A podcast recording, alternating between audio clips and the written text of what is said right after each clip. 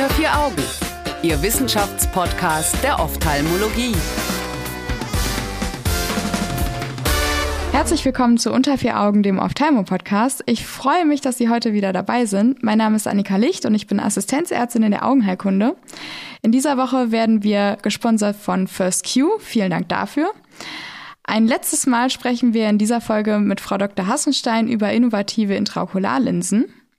In Folge 2 hatten wir schon über ein ähnliches Thema gesprochen. Heute geht es nämlich auch wieder um Add-on-Linsen. Gundersen und Potwin haben zum Thema Add-on EDOF-Linsen, EDOF also Extended Depth Focus, ähm, eine Studie herausgebracht und über die wollen wir uns heute unterhalten. Frau Dr. Hassenstein, wie ist diese Studie denn eigentlich aufgebaut? Also diese Studie hat untersucht das Ergebnis, wie die Zufriedenheit und die Visusergebnisse von Patienten ist, die in beide Augen eine multifokale Add-on-Linse bekommen haben. Die sind mhm. also beidseits operiert worden mit einer multifokal Add-on-Linse bei schon pseudophagen Zustand und ähm, hatten eine Nahaddition von plus 1,75. Okay. Und insgesamt wurden 32 Augen untersucht und Follow-up war drei Monate. So grob die Rahmenbedingungen. Vielen Dank dafür. Warum macht man denn jetzt eine EDOF-Linse und keine Multifokallinse direkt? Wir hatten darüber ja eigentlich schon gesprochen. Ja, wobei die EDOF-Linse ist ja auch eine Multifokallinse. Also die EDOF heißt ja nur, dass die Nahaddition geringer ist. Ja, also eine plus ja. 1,75 Multifokallinse ist gleich eine EDOF-Linse. Manche gehen auch auf okay. plus 1,5. Also das ist jetzt nicht festgelegt, ähm, ob das jetzt plus 1,75 ist, aber zum Beispiel bei dem multifokalen Add-on ähm, von beispielsweise First Q ist EDOF gleich plus 1,75. Und man kam im Grunde drauf, man hat ja ganz am Anfang bei Multifokal gesagt, ja, wir wollen ja in der Nähe auch gucken und deswegen hatten die allerersten Multifokallinsen hatten alle plus drei, plus 2,75 bis plus drei, plus 3,5 sogar die ersten. Dann hat man festgestellt, dass die Nebenwirkungen haben mit diesem Haarlos und Glare aufgrund dieser Ringe, die sie auf den Optiken haben. Und die EDOF-Linse ist im Grunde ein Produkt davon, dass man jetzt mit der Nahaddition wieder etwas zurückgeht. Denn je weniger Nahaddition sie drin haben, desto schmaler und dünner sind diese Kreise auf den Linsen und desto weniger haben sie haarlos. Das ist das, das Ziel, dass man quasi versucht, für den Intermediärbereich und Ferne ähm, eine gute Sehschärfe zu bekommen, wo die Patienten sehr zufrieden sind, praktisch ohne Nebenwirkungen. Mhm. Äh, und ähm, hat natürlich dann den Nachteil, dass die, dass das Kleingeschriebene, also der richtige Lesevisus mit dieser Multifokalen nicht funktioniert. Ja, also auch hier brauchen die Patienten danach wieder planmäßig zumindest eine Lesebrille. Ja, ja, richtig. Okay. Und es wurden hier aber auf beiden Augen diese Add-on-Linsen eingesetzt? Genau. Im Unterschied zu diesen partiellen Monovisionen, wo die einseitig hatten, wurden ja auf beiden Augen und zwar auch die gleiche Stärke eingesetzt. Also das entspricht ja von der Studie fast, ähm, sage ich mal, meinem Liberty-Ansatz, dass ich in ein Auge plus 225 und das andere Auge plus 175 einsetze. Okay. Ja, weil sie dann praktisch den gesamten Range haben und nur für sehr kleinen Text eine Brille brauchen. Hier haben sie eben eine EDOF-Linse, also plus 1,75 in beide Augen bekommen. Und vom Ergebnis her war es auch so, dass sie sehr zufrieden waren, dass solche Sachen wie Schminken am Spiegel wurde abgefragt, also bei den Frauen, ähm, wurde, ähm, wurde sehr, sehr gut bewältigt. So, das hat damit sehr gut geklappt, aber eben sehr kleinen Text lesen ging eben deutlich schlechter. Damit hatten die Probleme, aber dann ähm, mussten sie halt eine kleine Lesebrille benutzen. Wer diente denn hier als Kontrollgruppe? Eine Kontrollgruppe gab es in dieser Studie nicht. Die Patienten wurden beidseits eben mit Multifokal Add-on versorgt. Und ähm, es gab jetzt aber keine Kontrollgruppe mit einseitig EDOF oder gegen beidseitig EDOF. Okay. Zum Beispiel. Finden das Sie das nicht. sinnvoll oder hätten Sie sich da eher nochmal eine andere Kontrollgruppe gewünscht? Nein, ich muss sagen, in dem Falle ähm, hat man nachgewiesen, das Thema Multifokal und EDOF, also plus 175, und ja. hat das aber äh, nicht nur vom Visus untersucht, sondern eben auch in dem subjektiven Abgleich, wie die Patienten haarlos empfunden haben, ob sie haarlos hatten. Ähm, das ist da, die es beidseits hatten. Ich hätte jetzt ehrlich gesagt in, in, bei dieser Fragestellung der Studie hätte ja. ich jetzt gar keine Kontrollgruppe gebraucht. Okay, gut. Ähm, also mit den Nebenwirkungen sah es danach auch gut aus, oder? Ja, also wenn man sich die Studie anguckt, die hatten schon die Halos und äh, Glare. Das hatten die schon. Mhm. Ähm, es wurde einmal abgefragt, ob sie es überhaupt hatten und dann wurde abgefragt, wie schwerwiegend das war. Okay. Und da bei dem schwerwiegend ähm, wurde eben angegeben, dass es zwar zum Teil und manchmal so sichtbar war, aber es wurde als nicht so schwerwiegend wahrgenommen und die Patienten waren aber insgesamt extrem zufrieden. Ja. Äh, und keiner wollte die Linse wieder explantiert haben. Schön. Kein einziger. Dabei wäre das ja bei einer Add-on-Linse, das haben wir ja auch schon gelernt, definitiv möglich. Genau, es ist ein Riesenvorteil der Add-on, aber deswegen muss man es nicht anwenden. Ich habe, wie gesagt, bis jetzt keine einzige äh, Add-on-Linse rausgeholt. Liebe Frau Dr. Hassenstein, wenn wir das Thema der innovativen Intraokularlinsen mit einer Studie zu Add-on-Linsen abschließen, gibt uns das nochmal die Gelegenheit, über Schwierigkeiten und Risiken von Huckepack-Linsen zu sprechen. Was denken Sie denn, macht es so ähm, riskant oder gibt es irgendwelche Risiken, wenn man eine Add-on-Linse einsetzt? Bei uns klingt das ja jetzt immer sehr einfach, ne? man kann die reinsetzen, man kann die raustun, das ist so schön. Hm. Aber es ist ja vielleicht auch immer noch ein Eingriff mit Risiken. Das Spektrum der Risiken ist genau gleich wie bei einer äh, Kataraktoperation. Das mhm. ist nicht höher oder äh, anders als ähm, bei einer normalen monofokalen Linsenoperation.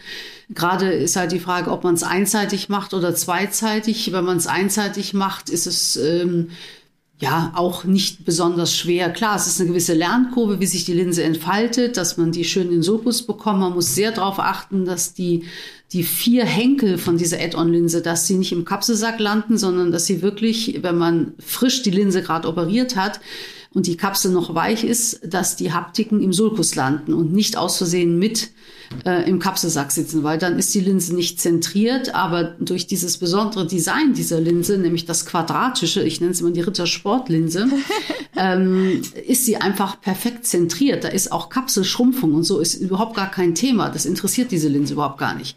Ja, die sitzt im Sulcus mit ihren vier ja, Henkeln quasi und sitzt da perfekt.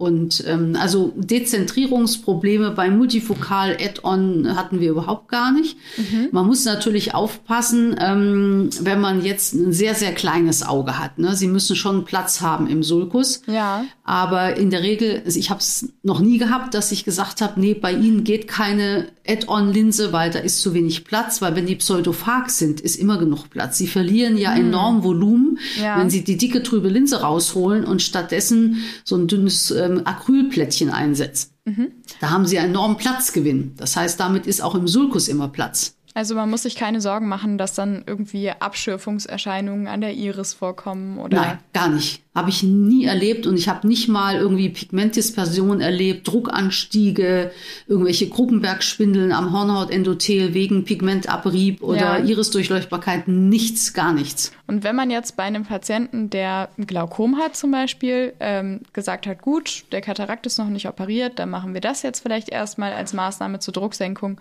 und mhm. ist damit auch soweit ganz gut zufrieden im Rahmen des patientischen Therapiespektrums, ähm, dann wäre ja auch die Frage, möchte man den Kammerwinkel dann wieder ein bisschen enger machen, indem man eine Add-on-Linse draufsetzt oder ist das dazu viel zu dünn? Ja, das haben wir oft diskutiert. Ähm, meine Meinung dazu ist, ähm, dass ein Glaukom grundsätzlich, wenn der Patient gut sieht und hat jetzt nicht ein, ein Flintenrohr-Gesichtsfeld, ne, also ein fairer mhm. absolutes Glaukom würde ich ganz sicher nicht mit Multifokal Add-on äh, operieren, äh, ganz sicher nicht, der hat ja eher andere Probleme. Aber ähm, grundsätzlich, wenn er zum Beispiel eine okuläre Hypertension hat oder ein super eingestelltes Glaukom mit einer Mono- oder Zweifachtherapie seit zig Jahren stabil, hätte ich damit grundsätzlich gar kein Problem, eine Multifokal Add-on einzusetzen, immer vorausgesetzt, dass der Patient es auch wirklich möchte. Okay. Ja, man darf einen Patienten niemals zu multifokal überhaupt, also zur Gleitsichtlinse überreden. Auf gar keinen Fall. Man muss die Vor- und Nachteile beschreiben. Und es ist ja auch so, wenn die Linse im Sulcus sitzt, führt das ja nicht dazu, dass der Kammerwinkel enger wird. Mhm. Ja, sondern im Sulcus ist genug Platz und sie haben fokal an vier Stellen diese Henkelhaptiken. Ja. So, das sind vier Punkte theoretisch, ja? ja. Und selbst wenn sie an vier Stellen nur theoretisch, es passiert nicht, man sieht es, aber die Iris vorwölben würden und damit den Kammerwinkel einengen würden, hätten sie immer noch keinen Druckanstieg. Da müssen sie mindestens 180 Grad schaffen. Okay. einzuengen, damit der Druck hochgeht. Aber ähm, das, das ist nicht der Fall. Also die, man muss wirklich auch Post-OP genau gucken, ähm, dass man auf den ersten Blick kann einem das manchmal entgehen, dass jemand da zwei Linsen drin hat. Okay. Weil die da so entspannt sitzen. Und man hat ja dann auch noch bei der anderen Multifokallinse die Möglichkeit gehabt, ähm, noch den Restastigmatismus auszugleichen. Hätte mhm. man die bei dieser Linse jetzt auch? Bei welcher Linse? Bei der Linse der Studie, dieser Add-on-EDOF-Linse. Ach so, ja, ja. Okay. Ja, das ist ja auch eine, eine First Q-Linse, die das anbietet, torisch und multifokal gleichzeitig, ja. Okay. Das funktioniert. Denken Sie, dass das denn jetzt ein neuer Trend werden könnte oder so? Wenn man, äh, also wir haben so viel über Add-on-Linsen gesprochen und eigentlich hm. haben wir jetzt nur Positives gehört, ähm, dass man jetzt irgendwie sagen könnte, gut, man lässt das jetzt mit den ähm, Multifokal-Linsen und ähm, implantiert nur noch EDOF oder multifokale Add-on-Linsen.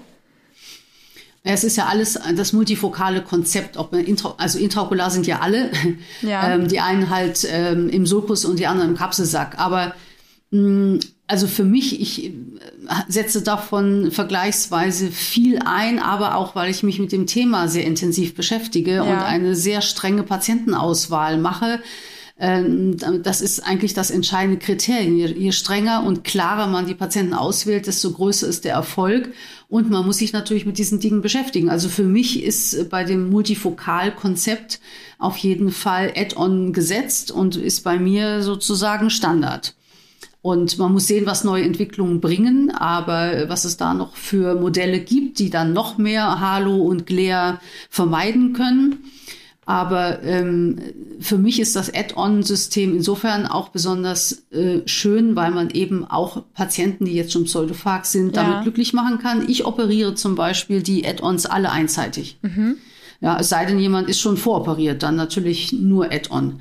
Aber äh, gerade im Pseudophagen nur mit einer Add-on zu versorgen, ist wirklich ähm, operativ gesehen wirklich einfach. Und ja. wir haben vor vielen, vielen Jahren mit den torischen Add-on mit FirstQ angefangen. Und das ist ein Segen bei Patienten, die pseudophag nach Keratoplastik sind, die einen hohen Astigmatismus haben mhm. durch die Hornhauttransplantation und die kriegen eine torische Add-on und äh, sind wie neu geboren. Ach krass. Also das kriegen bei mir alle die, die dann Bedarf haben, wo man es nicht mehr mit Brille oder Kontaktlinse korrigieren kann äh, oder die auch Kontaktlinsen nicht vertragen. Es gibt genug Keratokonus-Patienten, die wegen Kontaktlinsenunverträglichkeit überhaupt erst operiert werden. Ach. Und sind so, so glücklich. So glücklich, die Patienten. Ja, es ist ja schön, dass wir jetzt in diesem Themenmonat was dazugelernt haben, wie man Patienten glücklicher machen kann. Ja, ja. Vielen, vielen Dank, Frau Dr. Hassenstein, dass Sie mitgemacht haben. Sehr gerne.